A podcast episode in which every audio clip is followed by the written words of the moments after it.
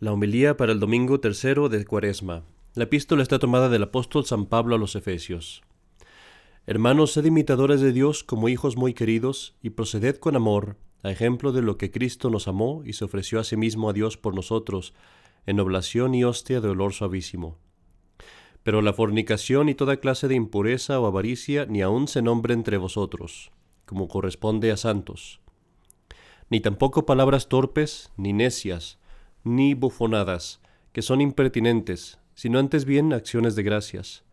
Porque tened esto bien entendido que ningún fornicario o impúdico o avariento, lo cual viene a ser una idolatría, será heredero del reino de Cristo y de Dios. Nadie os engañe con palabras vanas, pues por tales cosas vino la cólera de Dios sobre los hijos de la incredulidad. No queráis por tanto tener parte con ellos, porque verdad es que en otro tiempo no erais sino tinieblas, mas ahora sois luz en el Señor, y así proceded como hijos de la luz. El fruto de la luz consiste en proceder con toda bondad y justicia y verdad. El Evangelio está tomado del Evangelio de nuestro Señor Jesucristo según San Lucas.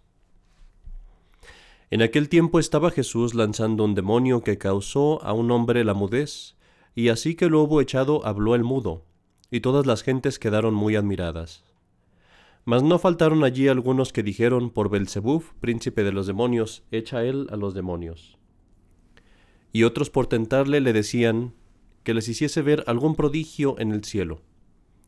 Pero Jesús, penetrando sus pensamientos, les dijo, Todo reino dividido en partidos contrarios quedará destruido, y una casa dividida en facciones camina a su ruina.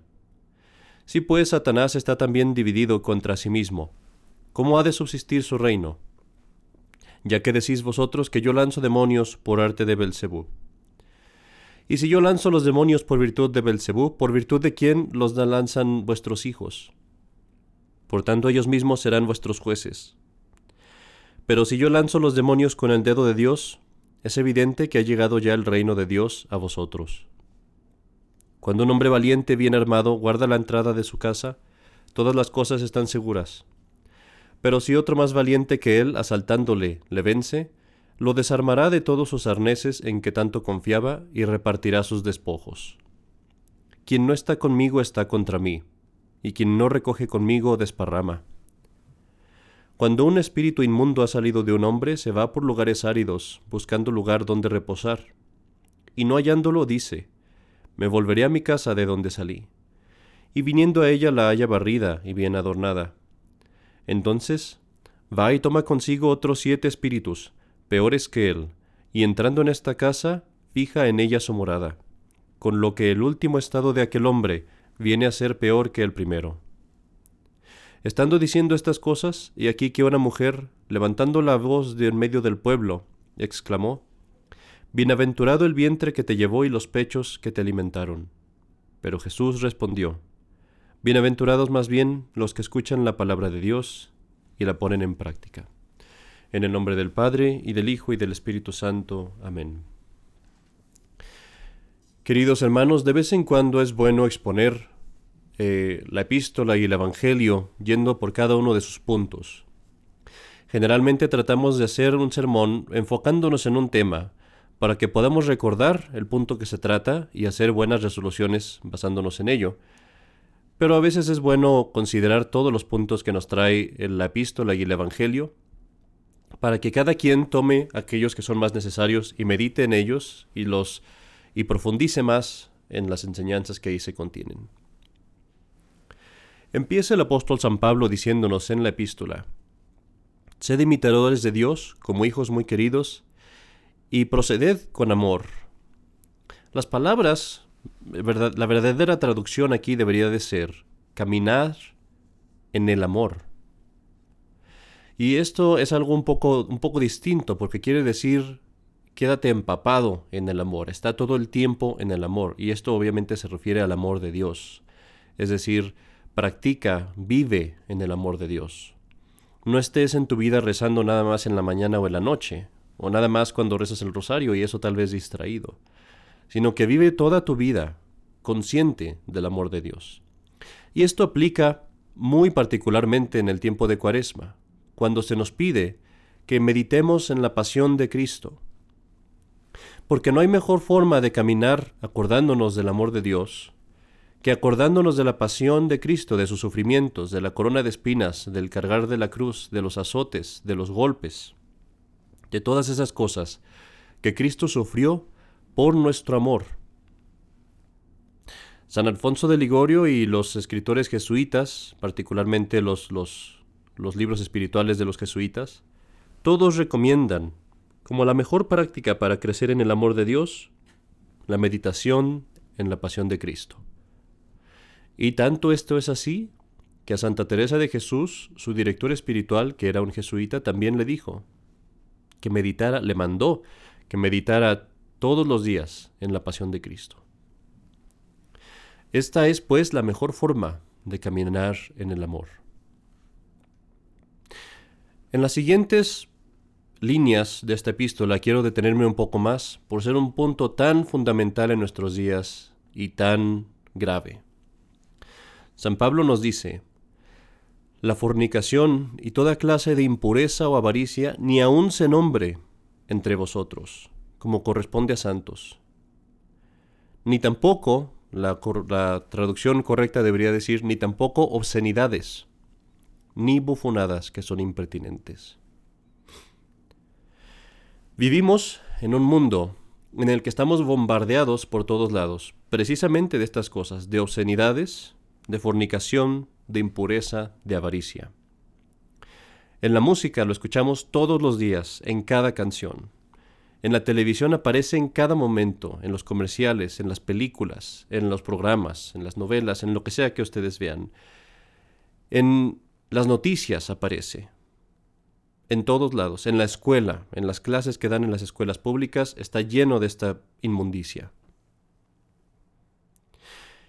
Y hay dos peligros muy grandes que corre el católico ante esto.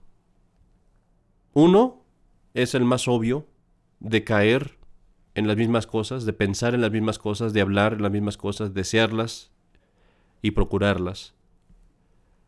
Y el otro, que es tal vez el menos conocido, es el peligro de acostumbrarse a estas cosas y de tolerarlas como si fuera algo bueno o necesario o no tan malo. Y por eso San Pablo nos advierte, nadie os engañe con palabras vanas. Que no te engañe el mundo, que no te engañe la televisión, que no te engañe la música, nadie te engañe. Estas son cosas que son malvadas, son perversas.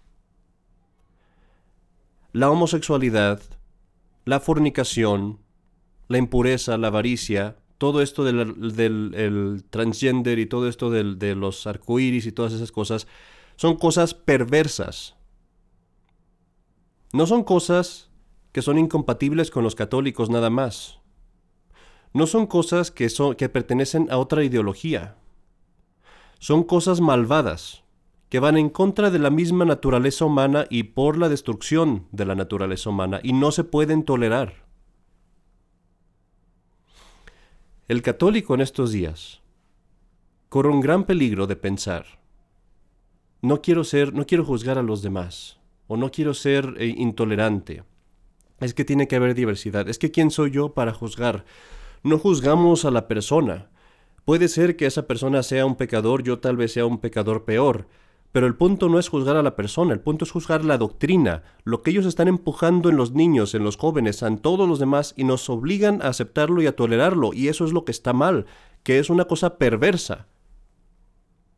Es como si alguien empezara a predicar que está bien asesinar. Yo no voy a tolerar a esa persona, no voy a decir es una comunidad, tengo que aceptar esta comunidad. Y no los voy a juzgar. ¿Yo quién soy para juzgar a un asesino? Precisamente se juzga a los que hacen mal, en público y a la sociedad. Se les juzga para, para separarlos. Y como católicos no podemos dejarnos caer en, este, en esta falsa idea de que tenemos que tolerar y aceptar a quienes hacen cosas perversas. Es una perversión. Y tenemos que decirlo claro. No solamente el sacerdote tiene el deber de decirlo, los padres de familia tienen el deber de decirlo, y las madres también. Y mucho más tenemos este deber por cuanto que hay un bombardeo tremendo para obligarnos a aceptarlo y a tolerarlo. y particularmente los jóvenes están en este peligro. Dos mil años hace que San Pablo escribió estas palabras. ¿Y qué actuales son? Porque hace cien años nadie hubiera pensado en estas cosas. Hace cincuenta años nadie hubiera aceptado que alguien dijera públicamente las inmundicias y perversidades que se dicen hoy. Pero ahora se nos dice que somos malos si no las aceptamos. Se nos dice que somos intolerantes, que somos persinados, que somos santurrones, que somos extremistas. Y San Pablo por eso dice, nadie te engañe. Nadie te engañe con palabras vanas, palabras vacías. Por tales cosas viene la cólera de Dios sobre los hijos de la incredulidad. Desagradan a Dios y traen el castigo de Dios que nadie te engañe. Y por eso dice, no quieras tener parte con ellos. No quieras compartir las mismas cosas con ellos. No quieras vivir con ellos. No quieras tener las mismas fiestas, la misma música, las mismas películas, los mismos programas de televisión. Es imposible, es incompatible. Antes eras tinieblas. Cuando tenías pecados eras tinieblas. Ahora eres hijo de la luz. Compórtate como hijo de la luz. Y por eso lo dice San Pablo, procede como hijo de la luz, en toda bondad, en toda justicia y en toda verdad. Que nadie te, te force a aceptar algo que es una mentira. Y como verán, este, esta epístola embona muy bien con el Evangelio, porque en el Evangelio el mensaje que nuestro Señor nos da es este. Básicamente es este. Quien no está conmigo está contra mí. Quien no está conmigo está contra mí. No hay un término medio. No puede ser que alguien esté ofendiendo a Dios y que por algún milagro esté con Dios. Si alguien está rompiendo la ley de Dios, está contra Dios. No hay término medio. O conmigo o contra mí o recoge conmigo para la vida eterna, o desparrama, lo pierde todo. Nos dice el Evangelio que nuestro Señor lanzó, expulsó a un demonio mudo, que después la persona pudo hablar. Esto es una cosa conocida, que hay demonios que sufren este castigo o que tienen la imposibilidad de hablar. Y entonces nuestro Señor es acusado por los fariseos y le llaman endemoniado. Le llaman endemoniado, le dicen, por virtud de Belzebub, es decir, del príncipe de los demonios, expulsa este a los demonios. Belzebub era un nombre genérico, no era un nombre particular, era un nombre con el que se conocía, con el que los judíos entendían a Satanás, al príncipe de los demonios, porque el nombre quiere decir el Señor de todos los dioses falsos, de todos los sacrificios falsos. Y por eso se aplicaba a Satanás. Y nuestro Señor les dice, todo reino dividido en partidos contrarios quedará destruido. Y dice, si Satanás está dividido contra sí mismo, ¿cómo subsistirá su reino? Y aquí nuestro Señor nos da una clave muy importante, y es que Satanás se une, que los demonios se unen y trabajan en unión para hacer el mal, no por ninguna caridad o amistad que tengan unos con otros, sino por un propósito singular, que es el de atacar a Cristo y a su iglesia. Y con esto vamos a ver este punto del que no está conmigo está contra mí, porque la forma en la que vamos a conocer la verdadera iglesia de Dios es porque todos los demás se le oponen, desde el principio de la iglesia hasta el fin. Todas las falsas religiones, todos los gobiernos del mundo, todas las fuerzas del mundo, las fuerzas malvadas del mundo, deberíamos decir, se le oponen a la Iglesia Católica y no se oponen a las otras religiones. Todos los protestantes están contra la Iglesia Católica, pero no contra las otras denominaciones. Todos los gobiernos mundiales que abandonan a Dios están contra la Iglesia Católica, pero no contra el protestantismo o contra el budismo o, o contra el hinduismo.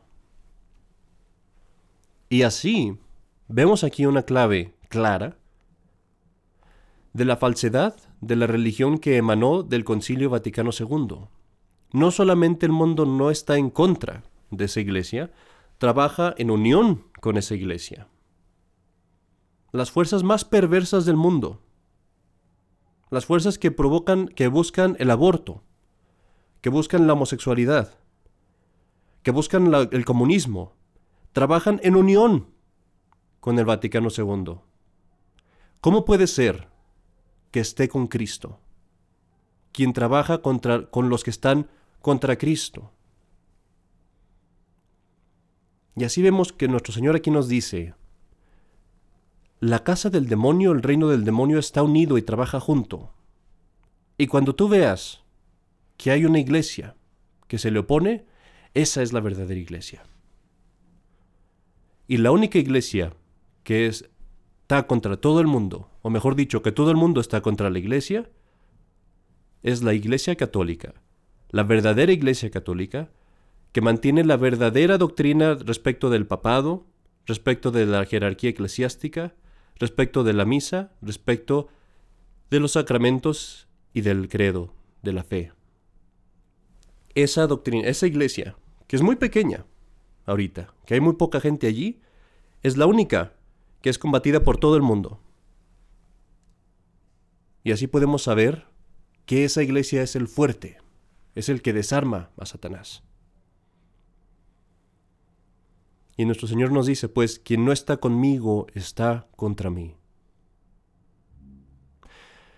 Nuestro Señor nos dice finalmente, ¿qué es lo que pasa cuando Satanás se va de un alma? Cuando el demonio se va de un alma, cuando alguien se va a confesar, cuando alguien hace el propósito de renovar su vida espiritual, de no pecar más. El demonio se va, sí, pero nuestro Señor nos dice, se va a lugares áridos, no tiene descanso, y entonces ¿qué va a hacer? Va a regresar. Y aquí nos dice, tienes que comprender que cuando tú te libres del demonio, va a regresar. No, no, no te estés en paz, no pienses que ya no tienes combate, prepárate para la guerra. Porque el demonio va a regresar. Y nos dice nuestro Señor, viene y ve tu alma barrida, adornada, en un buen estado. Y se da cuenta que no va a poderte vencer con las mismas tentaciones. ¿Y qué hace? Va y agarra a otros demonios, peores que él. Porque el demonio no es tonto, él es un, es un estratega y él sabe muy bien que si te vino a tentar con pecados bajos, con pecados tal vez eh, torpes, y que si tú ya luchaste contra eso y lo venciste, no vas a caer por lo mismo. Entonces va a ir y va a conseguir demonios peores que él, tentaciones más oscuras, tentaciones más violentas. Te va a tentar ahora tal vez de envidia, de soberbia, de desobediencia. Esos son los demonios peores. Y va a pensar, va a parecer tal vez que no es el demonio el que está entrando, pero cuando entren esos demonios vas a ver entrar a todos los demás.